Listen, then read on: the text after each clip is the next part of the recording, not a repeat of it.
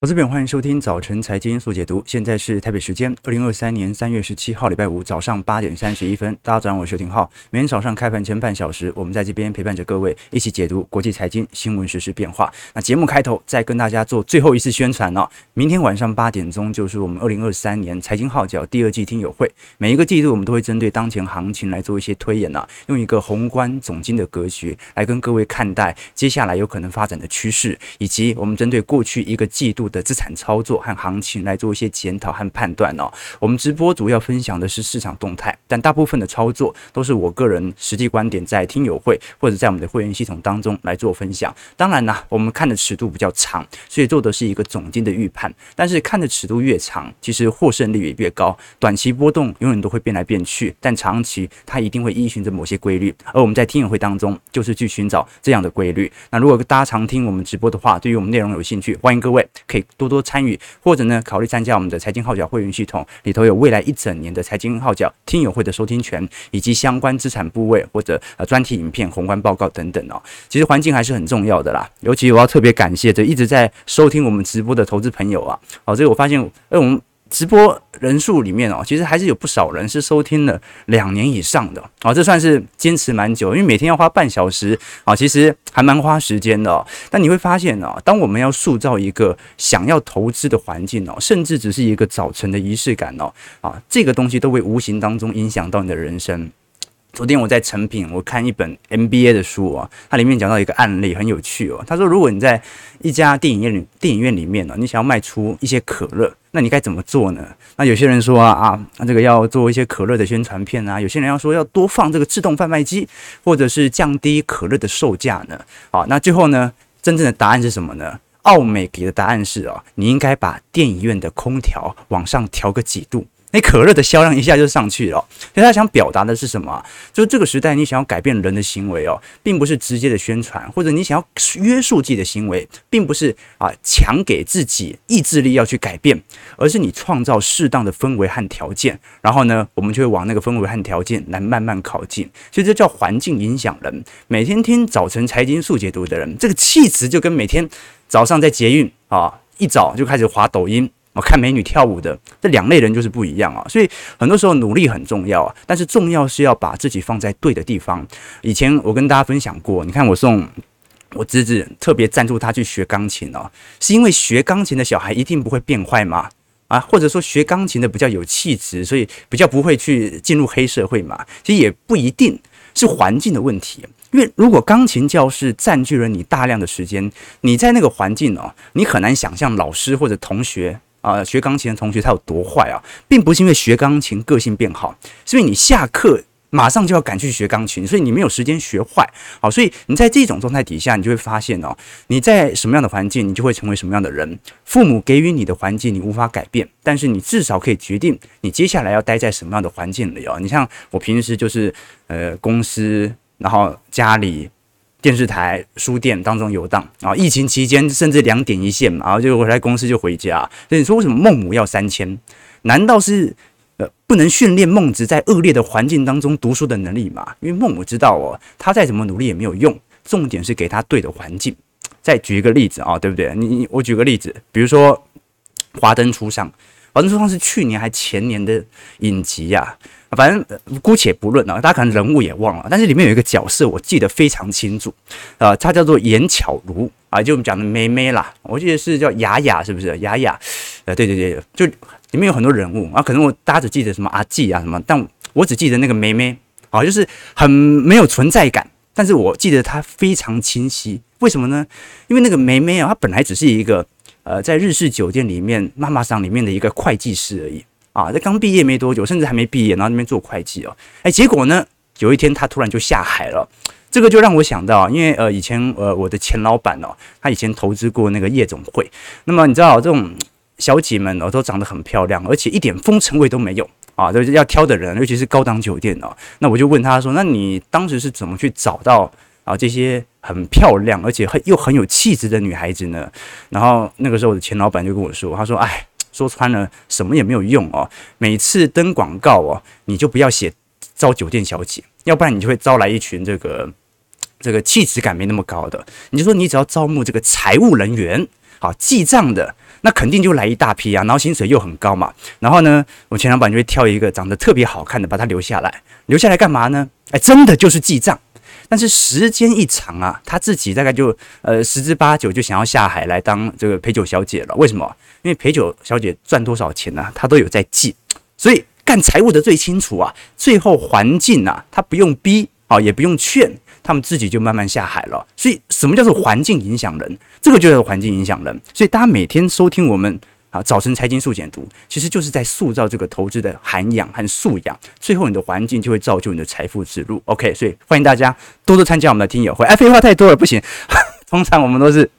直播到一半才来开始干话模式的哦，好，那我们今天就跟大家梳理一下，很感谢大家一直以来的参与了。好了，那昨天美国股市开始做了非常显著的强弹哦，即便我们看到昨天欧洲央行宣布鹰派升息两码之后，这一次美国股市哦仍然有非常显著回温。那主要是因为瑞信已经获得瑞士央行哦借款超过五百三十亿啊，那么也就是说瑞士央行已经针对瑞信。呃，所产生有可能引发的现金流危机做了保证哦，那以此也针对了银行系统的崩溃信心开始做拉抬。我们看到昨天十一家美国大型银行的尾盘啊，全部都向第一共和银行注入总共超过三百亿美元。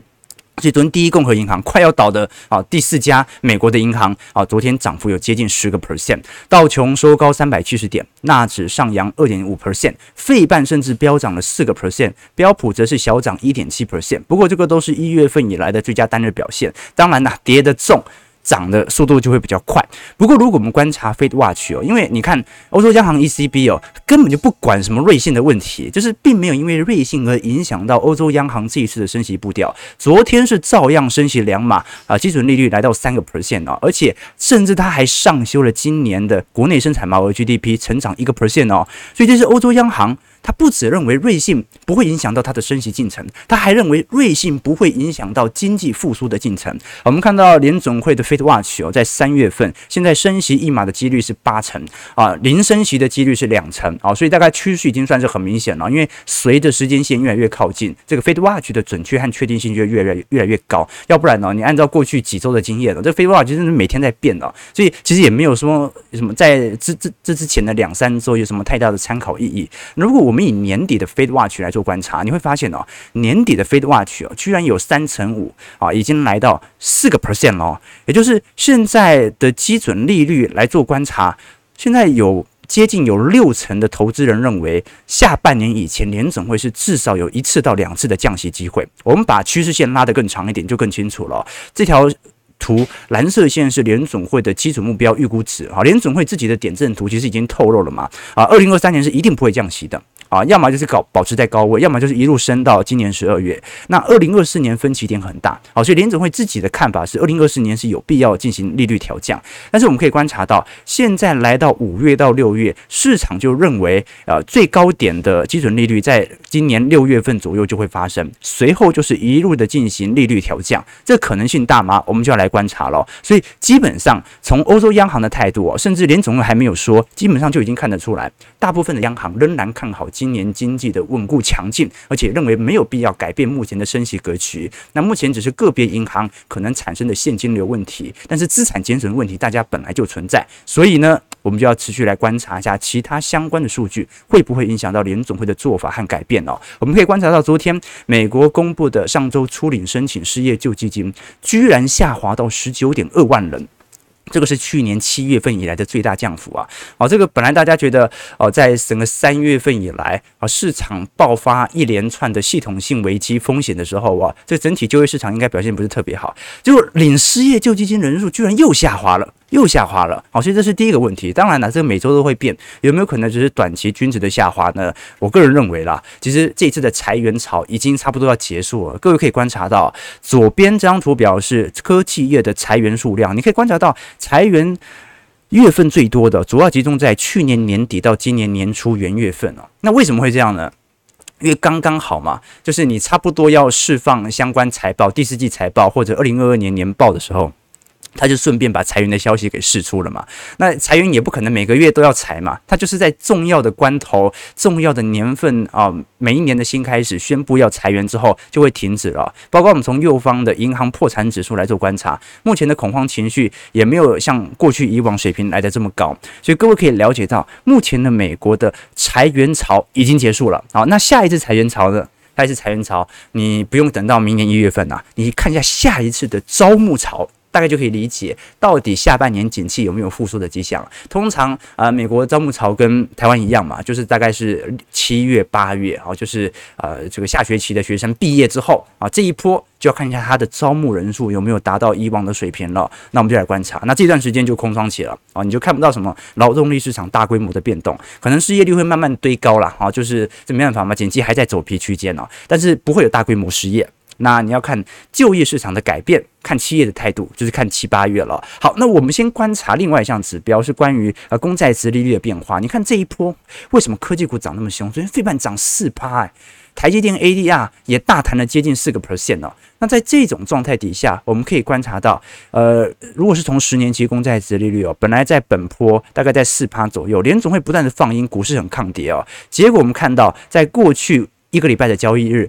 十年期公债值利率几乎是崩跌的，往两百日移动平均线来做前进哦，所以这一波两百日移动平均线应该算是守住了。但是公债值利率现在又回到三点五 percent，等于是现在。尴尬的一点就是，联总会他本来想借由高利率来抑制通膨，他本来想借由市场对于高利率的预期预期来抑制当前的科技股的涨势。现在问题来了，现在大家还是认为啊，这个科技股可能未来基本面啊会受到一些承压，可能表现不会太好。但大家的反应是，所以你必须要给我更多的利率啊，更低的利率。哎，为什么会这样呢？就很有趣哦。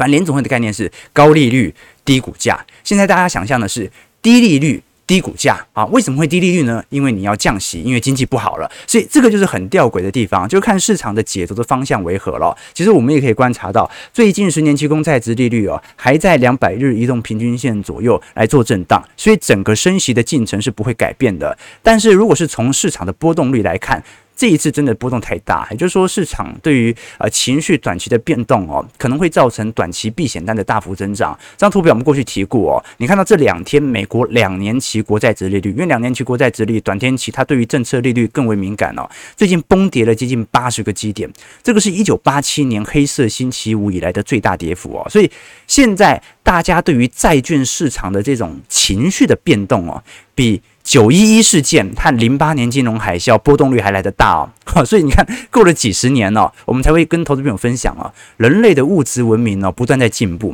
但人类的精神文明完全没有进步哦。这个人家大家用的物质产品越来越好，可是大家对于精神层次的变化，永远都会有恐惧和贪婪的时刻。即使经历了这么多次的股灾，大家还是会怕，大家还是会有贪婪的时期。OK，那我们可以观察到啊，近期股市哦有做一个比较显著的拉升。那这个是来自于美债值利率的滑落。虽然鲍尔的看法本来是想要借由高利率来抑制科技股，现在变成低利率，因为低经济成长啊，企业的获利伤害，所以这个反而我们看到这个利率水平在下滑。但是值得观察的另外一项商品呢，是属于大宗资产哦，大家。可能这几天没有观察到，这几天原油价格也几乎是崩跌式的发展。我们可以观察到西德州原油价格从去年六月份的高点，大概在一百二十到一百三十块每桶美元左右啊，现在跌到多少？现在跌到六十八块了。本来我们看到原油价格从去年十二月份到呃今年二月中旬哦。原油价格它是呈现一个盘整格局，大概在七十块到八十块左右做震荡哦。那当时呃有一个很大的原因是因为中国正在复苏，中国进行啊疫情的控管开放，所以啊当时会认为哦，所以中国开放之后，可能对于全球大宗资产它会有一定的支撑力度。那加上中国本身又要进行比较海量的不管是财政支出或者是货币宽松、中期借贷便利政策等等啊，所以应该是有利于支撑大宗资产商品的。但这次完全把平台区给跌破了，好，那平台区一跌破，是不是意味着大宗资产几乎要呈现崩跌式发展？这个就是尴尬的一点。大家应该还记得，我们前几个季度，我不管是在听友会还是在我们直播当中，都有透露说，今年是完全不适合进行大宗资产啊做多年的啊。不管是今年，甚至去年，我都认为是啊。去年还创高，但去年我也认为不适合。为什么？因为我们始终看到这一轮始终并不是原物料循环，它不是类似于两千年到零零八年的这种原物料循环，或者一九七零到一九八零的长期结构性的问题哦。现它只是因为疫情而造成短时间的供应链短缺所形成的原物料上涨，所以大宗资产长期的呃资产报酬率啊，它是远远低于股票和债券市场的。那大宗资产随着原油的走皮，而随着景气的走皮，它也始终会均值回归。可是吊诡的地方在这边。就原油价格哦，他们没办法确定说未来景气复苏就一定会上涨。为什么？因为你可以观察到二零一五年以后的原油价格，一五年后股市是不是一路持续往上涨？一样啊。那你看那个原油价格惨不忍睹啊，所以这就是尴尬的。原油在景气好的时候和景气差的时候啊，它的价格的变动度可能没有太显著的变化。啊，比如说，呃，景气好的时候，它可以在一百块；景气好的时候，它也可以在三十块。好，各位可以懂我意思吗？所以我们可以来观察一下接下来整体通膨的呃传导速度哦。按照目前原油价格的下行格局，对于今年三月份、四月份的价格压缩，应该会来得更显著。我们可以观察到，这张图表示目前在全球通膨率的贡献值哦。红色区块是需求型通膨的贡献值，蓝色区块是供给型通膨。那其实供给型通膨从二零二二年中旬以来就在一个缓步的下滑过程当中，但是从二二年下半年以来，我们看到需求型通膨就已经进入了负增长，所以一旦这个负增长，我们看到需求型通膨的负增长跟供给型通膨的正成长。开始进行抵消之后，你就会发现通膨就拉不动了。好，这个就是我们观察到当前通膨能够显著下滑的原因。可是人家说不对啊，我看到现在鸡蛋啊、鸡腿便当都在涨啊。观众朋友，我们这一直跟我们投资朋友分享啊，通膨的传导效果和速度时间拉得非常长。通膨要原物料上涨，而且是原物料的期货上涨，才会影响到原物料的现货，原物料现货才会影响到半成品期货，半成品期货再影响到半成品现货，再来影响到生产者物价指数 PPI。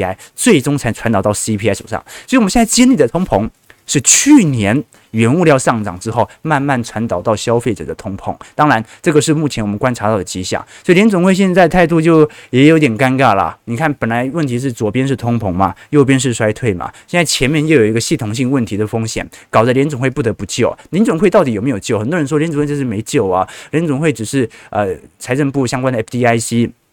进行相关，我们看到保险业务的整合，或者说确保存款准备金，呃，应该讲。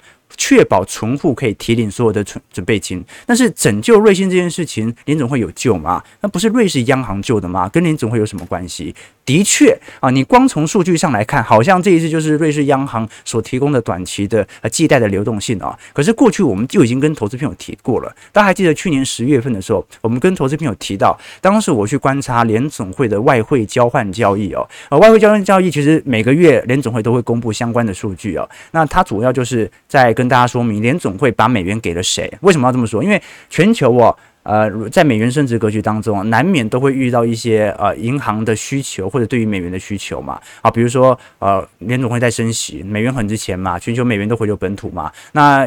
有些海外投资者啊，有比如说台湾投资人，他现在要跟台湾银行调美元，台湾银行美元不够怎么办呢？他就跟中央银行调嘛。中央银行发现，哎，自己的外汇存底好像变少，怎么办呢？赶快跟联总会调嘛。所以外汇外汇外汇交换交易，它就是中央银行和中央银行当中，啊，应该讲中央银行和联总会当中进行美元交易的啊变化。那我们过去跟投资朋友提到，观众朋友如果观察十月二十七号那一天呢，啊，就是瑞士央行，你看到其实每每天呐、啊。几乎都有不同的央行在跟联总会调取美元。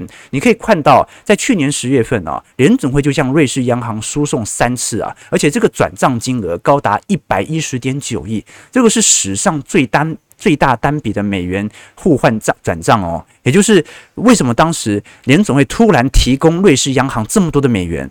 去年十月份。瑞信的危机就已经爆发了嘛？那联总会很清楚，瑞信这种资产规模是雷曼的两倍，它不能倒啊。所以呢，我先提供所有你需要的美元，就先存在瑞士央行啊。那瑞士央行你就随时救啊，只要它有现金流问题，你马上出面担保啊。它有任何想要提款的、要挤兑的，你放心，瑞士央行一定提供美元啊。因为大家要提领的货币不一不一定是当当国币别嘛啊，比如说台湾爆发啊一些战争啊或者危机的时候，这个时候你去银行你会提领台币吗？不一定哦，你会提领美元，你可能会提领欧元，你可能会提领日币。好，这个就是我们观察到为什么美元霸权的重要性啊。所以其实早在去年年底到现在，联总会就不断在进行瑞信啊相关流动性的提供，这个是我们观察到的迹象啊。那当然了。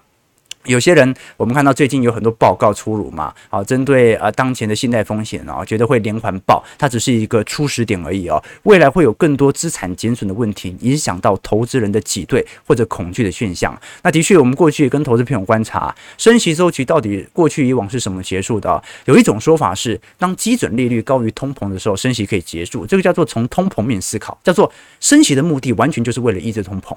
那另外一种呢，升息什么时候结束呢？各位看过去。去的历史回测，你如果以长周期来看，你会发现联总会升息周期结束啊，通常都不是说什么成功抑制通膨的时候啊，通常每一次紧缩周期，各位会发现啊，都是以信贷或者金融风险爆发的时候结束啊。比如说，你看到零七年为什么停止升息？因为信贷这个次贷风暴快要爆了嘛。两千年为什么停止升息？网络泡沫快要爆了嘛，包括九七年、八七年的黑色星期五，或者八二年的拉丁美洲债务危机，七四年或者七零年等等哦。你看到一九二九年，甚至都是一九二九年经济大恐慌之前，联总会也在升息格局，所以好像每一次的紧缩周期，它都是以信贷危机爆发终结。所以，观众朋友，现在市场预估。今年下半年就要降息啊，升息周期周期要结束，那市场是认为今年中旬要爆发系统性危机吗？可是你从其他的恐惧指标又没有到零八年那样的水准，所以现在到底是什么状态呢？所以观众我们才会讲说，你用不同的角度，你就会看到不同的世界呢。你用通膨的角度，你会觉得哦啊，因为联准会要抑制通膨，所以它要升息。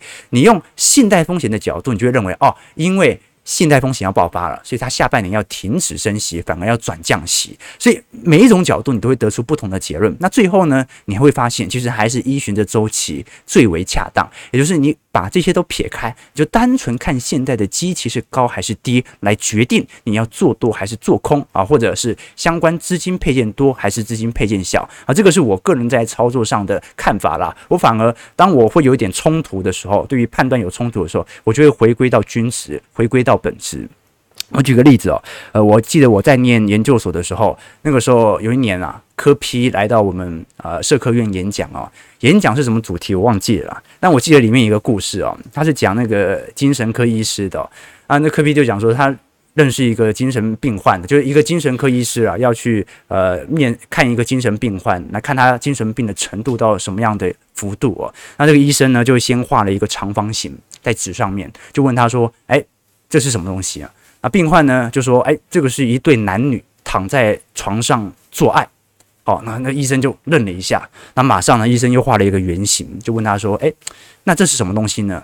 然后病患就看着那张纸啊，圆形就说：“嗯，这是一对男女躺在餐桌上做爱。”啊，然后医生就赶快又在这个圆形中间画了一个十字啊，想想着变窗户嘛。说：“那这是什么东西呢？”病患说：“这是一对男女趴在窗户上做爱。”那医生就忍不住问说：“你你怎么看到什么东西都想到这种这种类型的东西啊？”那病患就回答说：“啊，我有什么办法啊？你就总是画这些色情的东西给我看嘛。”啊，所以这个叫什么？这个叫做佛由心生啊，心中有佛，你所见万物都是佛；你心中是牛粪啊，所见皆化为牛粪。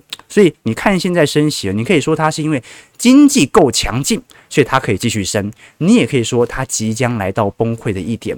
单看你用什么角度做解析，那当然我们在听友会当中，我会分享我是用什么样的角度来看待当下市场的周期和变化。OK，好，八点五十五分，我们马上切一下台北股市哦，都忘记今天是不是要抽书了？今天好像要抽书。好，我们先看一下美国股市四大指数来，来稍微了解一下目前在点位上的涨幅为何。好，先来观察一下。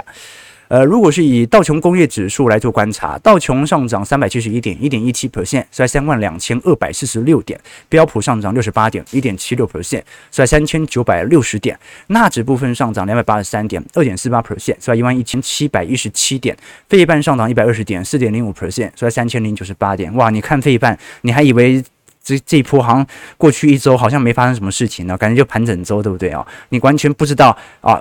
从四大指数的股价，你根本就看不出来过去一周到底发生了什么事情。如果真的是一个信贷风险的恐慌情绪哦，这股价也未免跌得太弱了吧，对吧？而且费半就一副感觉要再突破本轮新高，所以说这一波有没有呃这个彻底了？你要说测也算有测啦，因为我们讲说牛市结构就底底高嘛。如果这一次再回测成功啊，它已经类似于第四波的回测，而且成功站稳啊中长期均线了。所以各位可以多观察一下，费半近期的涨势，老实说算是蛮强劲的。如果我们观察像是博通啊或者 Marvell 这些相关半导体类型的呃库存天数和库存金额，还是有在缓步垫高的迹象啊。所以基本面其实也没有出现那个拐点的出现，但是股价好像 像就是反映当前的情况，呃，没有这么悲观嘛。你看 DRAM 目前的报价也在跌啊，啊，NAND Flash 也是啊。你看三星现在在整体第四季财报多惨啊，惨不忍睹啊。为什么？因为三星其实半导体营收哦，大概呃整体占了在公司当中仅仅只有三分之一吧，哈，就半导体了。但是它的获利占了超过一半以上啊，这说明什么事情？这说明它卖的电视、卖的记忆体都不值钱了，现在只有半导体值钱了啊，那刚好。就就是台积电拿手的，OK，好了，那我们就稍微先聊美股，聊到这边，马上看一下台北股市的变化，来跟大家做一些观察。我们看到台北股市昨天瑞信风暴冲击了接近一百六十点了，不过呃后续有守回一万五千两百点，成交值两千四百亿，收在一万五千二百二十一点。那基本上台股你也看不出来，好像过去一周发生什么事情，感觉就是一个涨多的均值回调，对吧？台币的部分守在三十点五块到三十点六左右哦，所以外资目前就是盘在当前年线的位阶做震荡，外资其实就这样嘛。卖三天买一天，卖三天买一天。那为什么最近的卖压幅度越来越大，但台北股市好像跌幅没有这么显著呢？这个很有可能就是市场的内资，尤其是寿险业有在接盘的意味在哦。那投信就不用观察了，因为投信差不多是那样嘛，每天就是 ETF 的稳定买盘。那我们以小台散户多空比来看，目前还是保持在一个相对多方氛围啦啊，但这一波感觉有一点。呃，这个做多力道有点弱，对吧？好，这个是我们观察到迹象啊。当然了，昨天大家比较关注的是富邦金法说哦，富邦金这一次大概有一千两百亿左右的未分配盈余可以分派哦，所以今年现金股利会减少，但是不会减少幅度像国泰或者开发这么多了。那他们的呃未分配盈余几乎都进入到负值区间了。去年一整年富邦金全年税后纯益是四百六十九亿，年减率也高达六成九哦，所以可以可以各位可以观察到，每股纯益是三点五四块啊。年减率是七成，所以各位可以观察到，如果是从税后净利来做表现的话，衰退幅度其实是非常高的哦。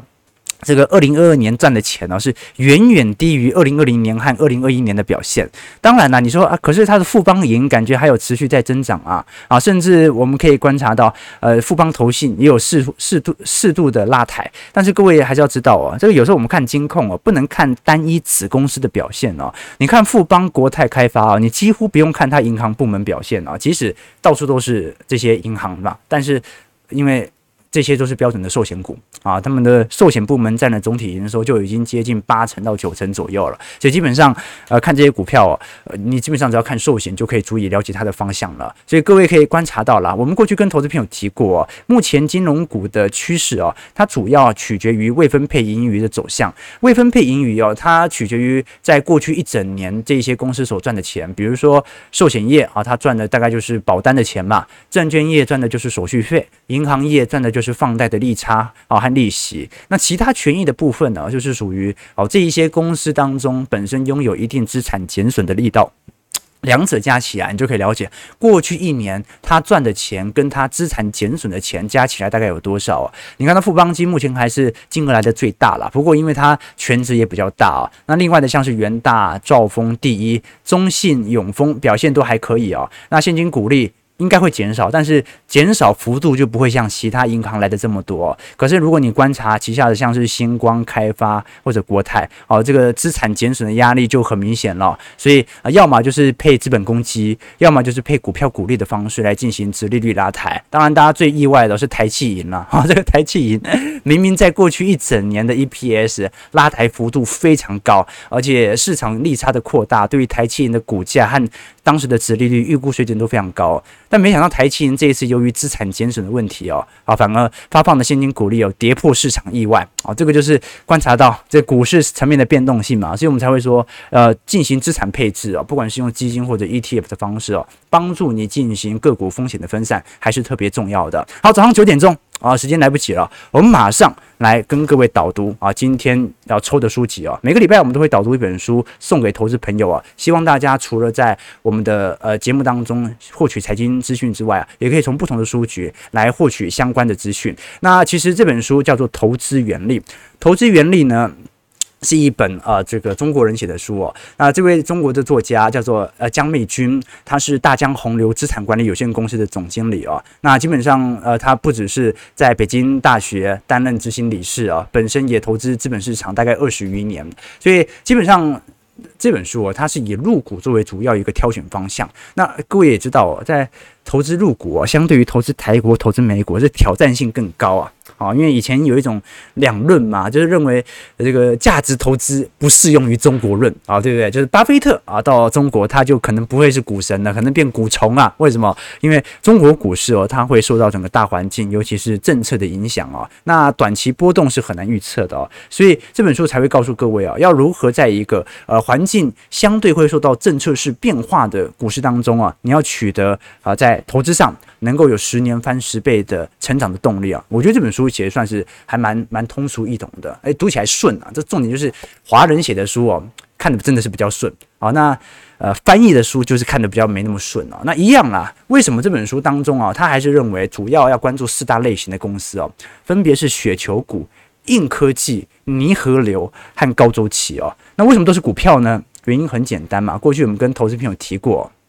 这个基本上中长期而言，你如果你投一百块美元哦，到全球呃市场的表现呢，你会发现呢，这股票资产的速度哦，增长还是远远大于其他商品呢啊。比如说你投一百美元，在一九九零年呢，那目前你所持有的呃股票市场大概涨了八点四倍啊，来到八百四十块啊。那你投一百美元在债券市场非投资等级债的话，那大概就三百九十块。那如果是美国综合债券，大概是一百九十块。那如果投资美国现金啊，那你就贬值五块钱了，剩下九十五。块而已，所以投资股市还是一个中长期能够发展的方向啊。那他所举出的呃四个雪球股啊，其实也不说不是说一定要投资入股啦，而是说投资美国股市或者在各国相关的股市都是应该以这四大方向。什么叫雪球股啊？雪球股叫滚雪球啊，长时间有稳定的收益，比如说可口可乐。那什么叫硬科技呢？比如说研发投入占比很高的电子或者生技类股啊，像是特斯拉。那泥河流呢？泥石流叫什么？叫做创新商业模式的啊，比如说像是亚马逊。高周期呢，这个就要依循着景气周期的变化，比如说航运啊、石油啊、塑化啊，比如说马士基等等啊。所以这本书哦，它虽然是以中国人作为主要的呃协作方向，但它里面举的很多股票其实是反而是美股哦。啊，所以各位可以理到理解到这个 国运的强大啊，造就了一国股市中长期的繁荣哦。所以他这本书里面，我觉得特别提到有趣的一点就是。投资者长期持有的定力的信心到底从何而来呢？第一个。其实来自于对于本国股市的中长期发展的信心啊！你像巴菲特在谈自己成功的时候，他一直说很庆幸生在美国。为什么？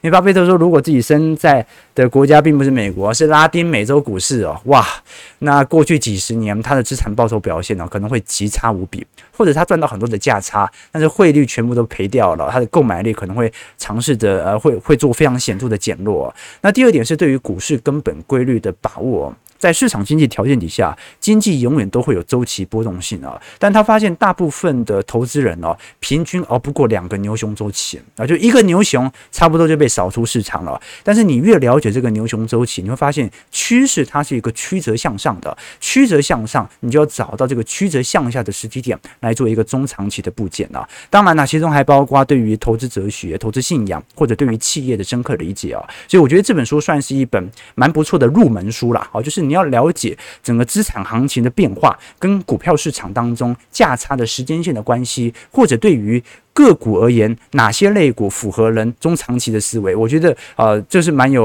呃投资上的收获的啦。那当然了，它比较是类似于初级投资者啊，入门投资者，提供大家多做一些观察了。那这本书是方舟出版了，啊，方舟出版。必属精品一样啊！抽出两位投资名额送给投资朋友，好不好？送给大家。好了，那今天我们直播到这边了。其实呃，大家也看得出来啊，我们这一周宣传听友会的比例算是蛮高的。那为什么宣传这么多次听友会呢？啊，一直跟大家分享嘛。我们一直跟大家说啊，其实大家可以有不同的想法、不同的观点哦。但是我们直播始终都是提供大家一种呃。客观上的讯息上，但是变主观，我个人的一些解读，但是更具体的资产操作会放在听友会当中哦。这个呃，免费的你就少批评两句吧，付费的批评两句，但我们都要虚心接受，这个很正常。所以我也欢迎大家啦啊！第一，参加我们听友会；第二，大家可以多多留言，除了分享自己的观点之外啊，也可以让我了解到我有哪些没有想到或者我必须要补足的一些区块哦。其实我们从来不会刻意去呃封锁别人的留言啦啊，只要大家的观点呢有逻辑性，我也不介意在直播当中啊一起分享嘛啊，但是不要口出恶言，好不好哈？我常跟投资者分享哦啊，你可以批评我的观点。啊，但是不要侮辱我的发型啊！这洪师傅说的嘛，为了生活我可以忍啊，但侮辱中国武术就不行。为了生活我可以忍啊，但侮辱我的发型不行啊！啊，总而言之，大家心平气和啊。你这个时候你心平气和啊，这个如你想想看嘛，你口气很差，你说的有道理，大家听得舒服吗？对不对？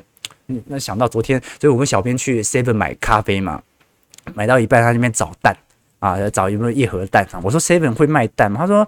我说刚去讲去全联嘛，他说感觉全家那家没有，然后他们家附近几家店那个超商好像也没有，想说顺便来这边找一下。我跟他说，那你也不一定要吃蛋啊，啊，你看现在禽流感嘛，缺蛋，那你为了蛋白质，你可以喝豆浆之类的啊，啊，那结果他听到我在碎碎念嘛，浩哥就喜欢碎碎念，碎碎念他就很不耐烦，那远远走远远的啊，那边喊说，我就说他就听到我在碎碎念，叫他喝豆浆，那他就跟我远远的大声喊，他说啊。